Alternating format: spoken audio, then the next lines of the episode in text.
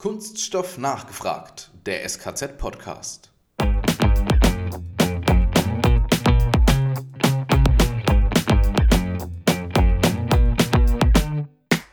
I'm trying to create a consciousness about plastic, about recycling, about rubbish, about waste, about everything, because there are so many fake news, greenwashing. Everybody's using the word sustainability and they don't have any idea what it is. So my opinion is to reach the real circular economy, economy we needed to work all together to the right direction, to the same direction.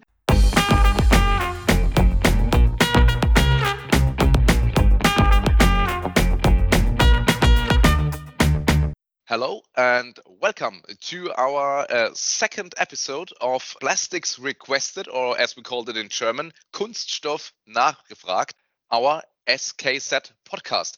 Today, Alex, um, with some interesting topics with recycling, filters, and women, and Italy. Interesting combination, isn't it? And obviously in English today, but as usual, we have a guest that can help us when it gets too difficult with the topic for the two of us.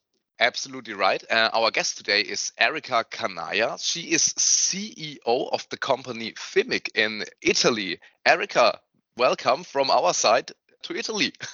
Buongiorno, guten Morgen, and good morning.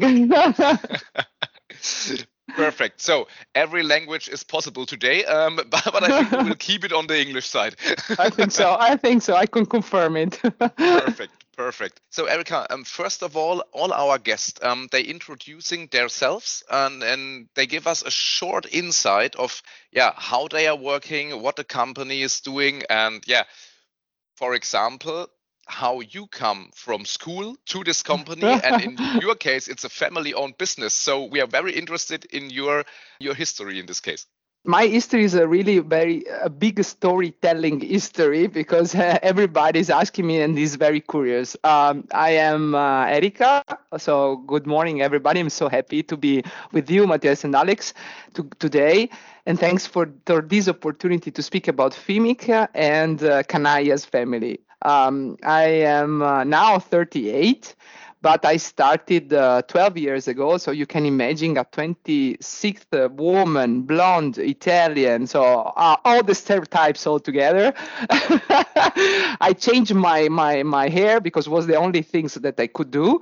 And now also I'm not blonde anymore. And, uh, I, I was studying uh, to become a lawyer. And, and when I was finishing the, the last two exams, I, I spoke with my father. I said, mm, Papa, if this is the, the justice and this is uh, my, my future to become a lawyer, I'm asking you to, to work with you because I think that I can be more efficient in our family company. Um, take into consideration that my father have never asked me, never to work with him because also he had the stereotype that I was, I am a woman and so I say, how what what you can do in our company that we are a mechanical recycling company, so full of dust, uh, waste, uh, and everything that you can imagine what is in the recycling industry. Um, honestly, I, I was very impressed about recycling, and I remember when I was in the front of the first extruder with a filter that was working, I was shocked about the, the final results. So waste in, gold out. This was my first impression. and, and I, when I started, we were only four people in the company. So my mother, my father, and two employees. And my grandfather that started in 63, the, uh, the company uh, was still active in the company. and and I, I started uh, with what I, I, I, knew, so languages, because I, I learned uh, English, French, German, and Spanish. And the the vision that I had, because I, I my father always say that I trust the product more than what he has never trusted in, in the past. I, I saw that the difference between uh, uh, our our product and the competitor's product. I saw the the needed the what what our customer needs as quality, and I started with my big luggage. because it was always big with a lot of clothes and a lot of things inside. so I respected all the stereotypes and I'd start traveling all over the world to uh, promote FIMIC and our products. And obviously, you've been very successful, and it's nice to have you on the podcast. But now, tell us about your company. What is your part in the plastics industry? What do you do actually? So my my father invented uh, an automatic melt filter in uh, 90s, and he, this it is our specialization, we can say, in the plastic products. Before the filter, he started with guillotines so this is how he started uh, to go in this industry. And after he developed uh, this filter that is uh, completely different compared to the others, and in 2020, we also improved our portfolio in, in including us the spa pump. So it is a screw pump. It is not a gear pump that is normally used. So these are the three main products that we produce internally here in Italy, and where we can be more and more uh, that we can share our knowledge to the customer take a deeper look um, on these kind of filters, on these melt filters. What is the purpose of these filters? So take into consideration that in 90s, uh, the most common filters uh, installed were or manual filter or backflushing. So my father started with backflushing and after that improved this technology with uh, the scraping system. So now still we have this scraping system more and more uh, uh, sold. This is our main product sold around the, all around the world. The difference between manual and backflush it is that it is uh, the, this product is able to um, produce and recycle material that is more contaminated than in, than in the past. And this, I think, it is the future. We need to uh, create the gold from very big waste and contaminated material. So my thinking is these filters will have a very very hard life. To be honest, um, we we had another woman um, in in our podcast in one of our last recordings, and uh, she told us that their articles uh, are something like rock stars because they because they they had a very hard, a very crazy but a very short life. so, so okay. something like Rockstar, so or most of them. So um, the question is, your filters are used in recycling machines, and the recycling industry, so the complete recycling industry, is a very hard one. We have the mechanical recycling, we have the chemical recycling, but to be honest and to take a look in it, the industry, the recycling industry, is a very hard one. So does your filters which are you producing did they need a lot of maintenance for example in these recycling machines so uh, take into consideration that we normally say that our job is the worst one and hard one. So I totally agree that uh, it is, and we always have uh, new material that has to be recycled. Uh, every every week we have new project where they are asking us, is is this material recyclable or not. So this is our main job to uh, create a machine, adapt the machine depending on the material, because you know that in recycling there are no books.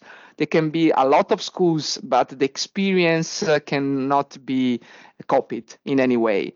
So every single material and every single application needs a machine that has to be adapted depending on what we are going to find inside the material and inside a big bag we are always uh, the, the, our customers say no problem it is clean no problem. And after that is going inside the extruder and where you're going to see what is the the discharge of the feed there is it is they always say okay i suppose that is clean. Exactly. So um, the the maintenance uh, it is uh, a step the consumable parts is another step. So the maintenance, fortunately, is not needed because my father, that he was the clever invention, this, uh, decided to, to create a machine that is very easy to handle with very cheap uh, components inside. And so the maintenance is not so expensive or needs a lot of maintenance. The consumable part, so we have uh, screen and blades, and also, this is also another policy that uh, FIMIC decided uh, 10 years ago to have uh, to create spare parts as much cheap as possible. Because we always don't know what is inside the big bag. And this is the reality. So we uh, there are many many different kind of plastics. Uh, still we are trying to recycle material that are not recyclable yet. But this is our main uh, difficulties for the future to try to recycle everything. The big challenge as you Big said challenge. we don't know what's in the bag. Yeah. Exactly and but you your filters um, improve the recycled material. So how much would you say can post consumer waste be improved? Is it possible at all I, th- I think so. Obviously, it is not only the filter because it is the selection, it is the degassing, Mm-hmm. it is the filter. Obviously, it is a, a process. It is always what, what I say to the customer. You can choose the best filter ever, but if you don't have a selection or you don't have an extruder that is able to degas and remove the gas, it is not only the filter itself. Obviously, we are in the middle. So if it, the, the filter is not working, the entire line is stopped by. Mhm. Um, and for this reason, we have uh, many, many technicians that are traveling uh, the entire uh, year. We have uh, research and development is still working very active to improve the machine as much as possible. There is no machine that is going out from from FIMIC that is not being adapted depending on the application. Um, the the post consumer is difficult, so not everybody can handle it and there are specific machine for post-consumer. This is mm-hmm. also an, an important step that every single customer has to understand. The post-consumer is the future. We need to improve and improve the quality on the post-consumer. For this reason, Fi- FIMIC is working from 80 micron to 2000 micron because it is depending on the material itself how can be improved. Uh, there are customers that comes to me and they always say, I need uh, 100 micron, I need 80 micron. And I always reply, I'm so happy that if we are able to produce, but it depends on the contamination that you have in. Mhm. Uh, so there is a balance between sorting, extruder, filter. It is not only one machine. It is the entire process that has to be really studied. And after that, with experience, we can do the, the best quality ever, depending on the starting material. So what I take from that, it's it's a business where you do a lot of consulting as well. You know, you need to to put all the pieces together. So you're one part of a big thing. So that must be difficult sometimes. It, it is. It is. For this reason, we have a very strong collaboration with uh, all the machinery producer, very obviously serious one, uh, because in all the uh, uh, industries we have someone that is serious and someone that is not serious. Mhm. Our our job uh, is to create a very strong collaboration with the serious one, and they them himself ask them to help because uh, we they can we can have uh, we can have an experience on specific materials that they didn't have and vice versa. So they can have an experience with some particular material and we ask them support. So it is always uh, 50-50 this is what i always said to the customer. Depends on you the material that you want to process as much as possible sorted and well selected. To the other side, it is our main job to have a serious collaborators where we can share experience, information to uh, support the customer have the best quality ever to be sold.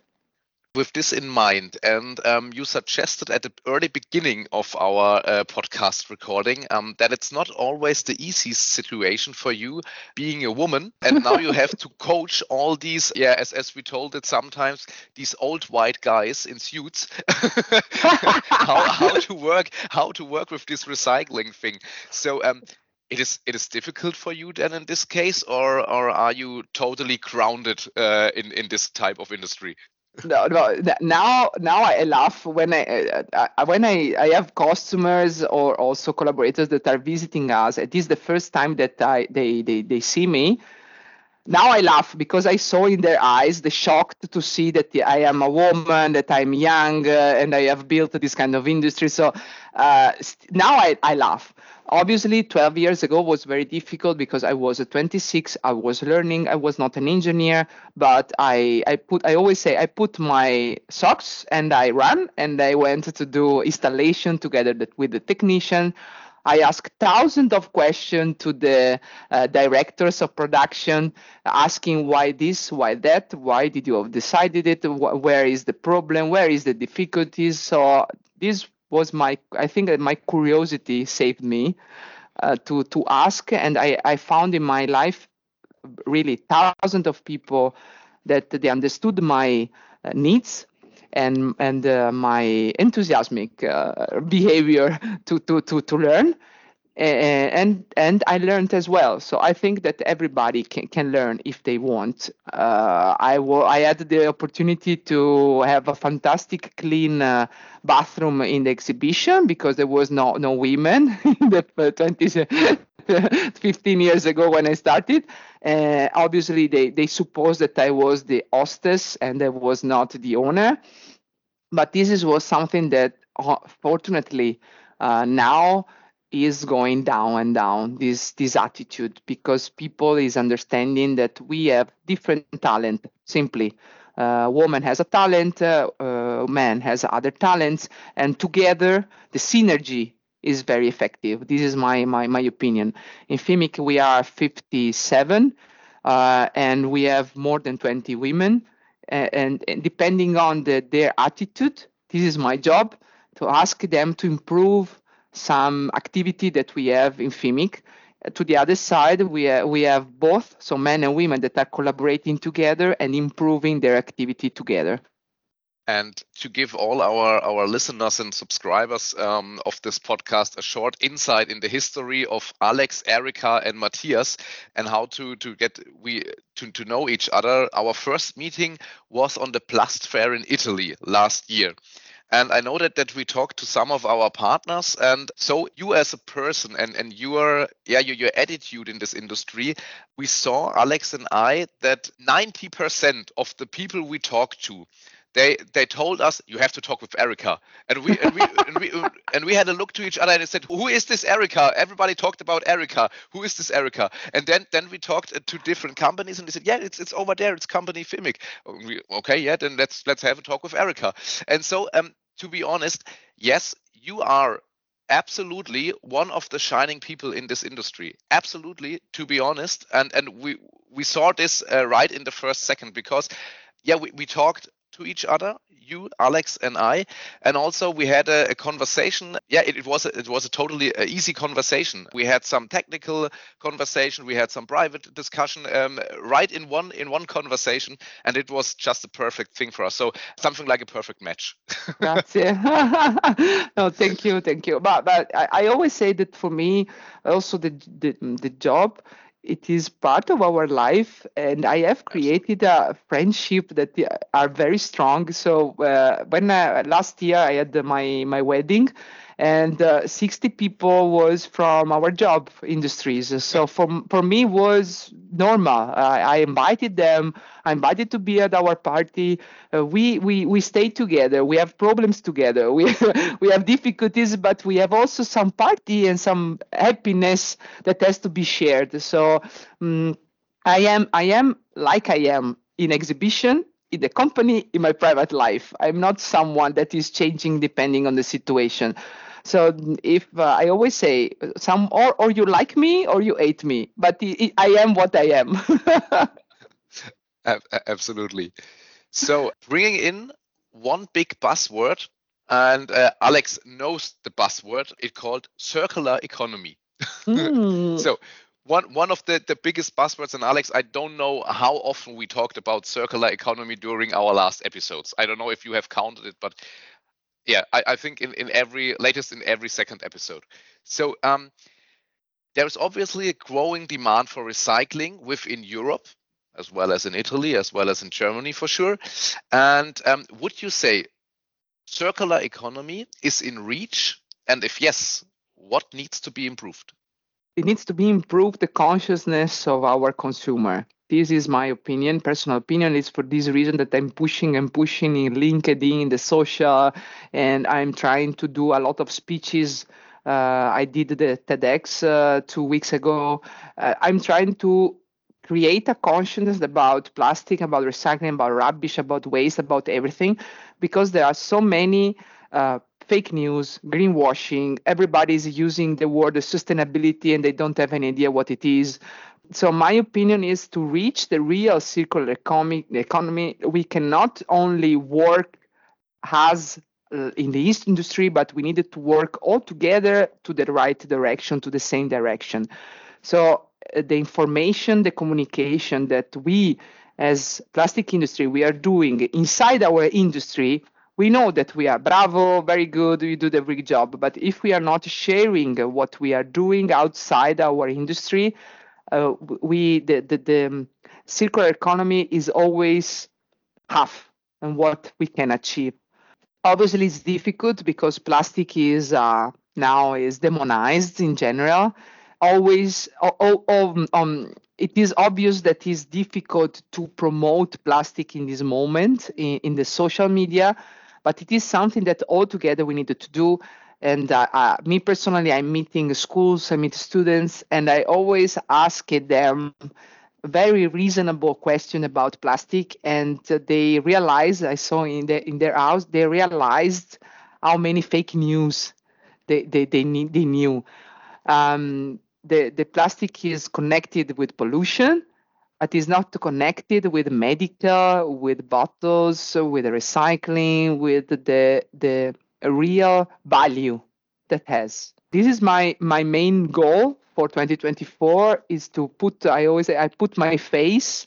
I I'm waiting haters. It's okay. I will answer them as well. And this is something that I think that all of us needs to also at home with friends to promote plastic as it is, not doing any fake news or greenwashing, just like it is. And now all our listeners know why the three of us clicked at the at this fair, because that's exactly what we need to do. And I I appreciate what you said earlier because you named two of the key factors for a circular economy to be successful already, which is collaboration, you know, working together, um, and and that's nearly even more important you you called it curiosity or an eagerness to learn if everybody keeps that up there will be no fake news because people will discover the true facts at the end yeah exactly so, sometimes it needs to be only reflect on reasonable answer and what makes sense. So I, I, asked them some some question about plastic, and and everybody was shocked about the answer because they were reflecting that uh, it what is true and not true. Uh, and so the, the, the the social media as every technology, every technology, if it is well used, it is a tool. If it is wrong, there is a wrong use, we are washing our head. mm, but I didn't notice it that much. We probably, you know, we, we don't have the, the view across borders to that extent. But is the situation in Italy similar? Because in Germany, plastics in general and the plastics industry, we are suffering from a terrible image. Is that a European thing or is it a bit better in Italy or even worse? No, it, it is a general uh, perception that is was created in Europe. And uh, uh, for this reason, we open an, uh, a page, a Facebook page that is called RUR, where we describe to uh, German. There is a page for Germany and German, uh, an Italy page, Portugal, Spain, Belgium, Dutch. We are trying to push the consciousness on real, okay, information about recycling, about plastics um, honestly speaking, this is my my personal thought. It is that uh, obviously this bad image has improved the use of other materials. And obviously now, if you are going to the supermarket, you can see different materials that were used and put the name green so now, for example, the trees uh, we don't we don't have any deforestation, deforestation, right? We don't have any problems on the paper. We don't have problems with aluminum. With them. So I think that we need to really think what we deeply want for our environment. And uh, use reuse and uh, small attitude at home can make the difference. So a circular economy is in reach going back to matthias question but everybody needs to help also the consumers right? I think so. Yeah i think so also another important topic and another very important thing for you is women in plastics. So to to all to all our listeners all our male listeners it's not women made of plastics it's women in, in plastics, plastics. exactly.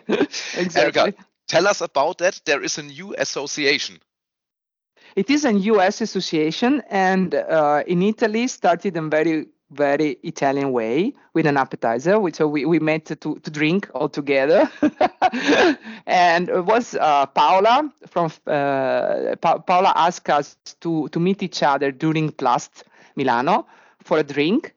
And when we were there uh, listening each other, discussing about the, the industry in general, we, we discover how many we are.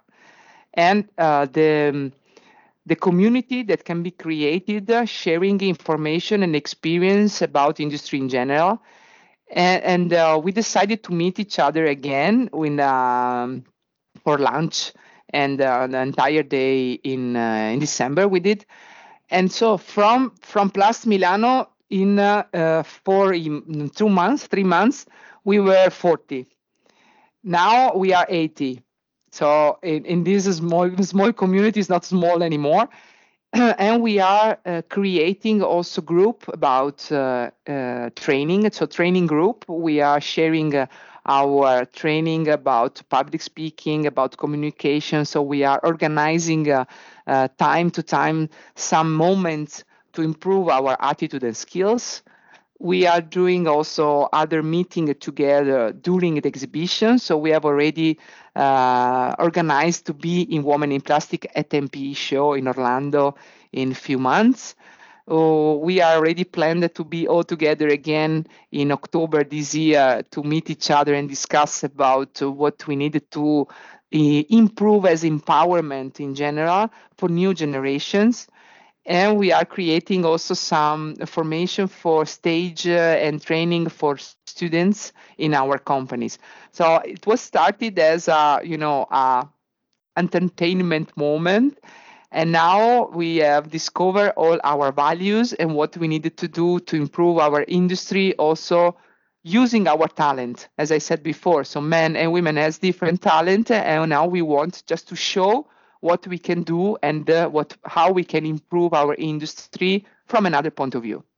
Only one word in this case. Very impressive. Oh no, these, these, were, these were two words. Very two, two words. now, uh, me really personally, I'm very happy about it. We did a call, a phone call, a few few days ago.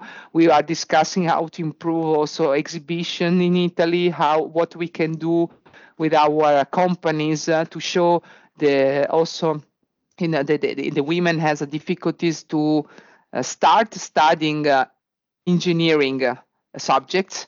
We want also to push the new generation to learn also if they like these subjects.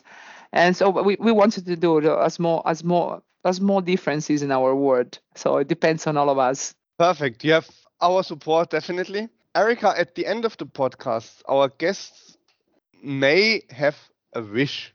So you can wish for anything really. Really? Anything?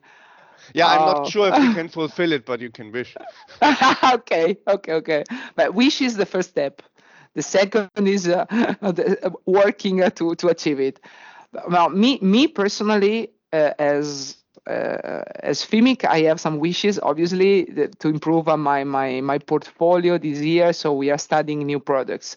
Me personally, I would like to have uh, to destroy this bad image of the plastic in general, and I would like that uh, all of us think deeply that recycling is a solution and all of us can improve it. Perfect. Yes, right. Only one word. Perfect. oh, oh, you see, uh, Matthias' talent is counting. so, no, um, Erica, thank you very much. Uh, we very much appreciated our our podcast recording um, this episode, and yeah, to yeah to meet each other again. This time digital. Hopefully next time again personal. Um, maybe again in Italy or in Germany. Maybe also uh, at SKZ side. So um, thank you very much for your time. It was a very interesting recording. For me as well, and you are always very welcome to visit FIMIC. is uh, next to Venice, so you have two opportunities to visit us and a fantastic city, beautiful city. Perfect. Thank you very much. Thank you. Alex, and last but not least, we have our little fun category, uh, which is called Plastic Knowledge for Self-Defense. Kunststoffwissen zur Selbstverteidigung.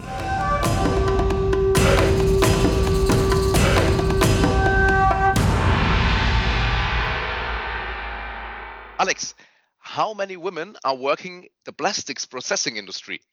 Well, just like with recycling, there's still a lot of work to do. The number I found is not very recent. It's from 2019. And back then, only 8% of the people working in the plastics and rubber processing industry were women. So, as Erica told us before, at the moment, just a small amount of women in this industry, but what we have also learned is that there is a very growing amount, as, for example, um, the association Women in Plastics. So, once again, thank you all very much for listening. Until the next time, you're Matthias. And Alex. We hear each other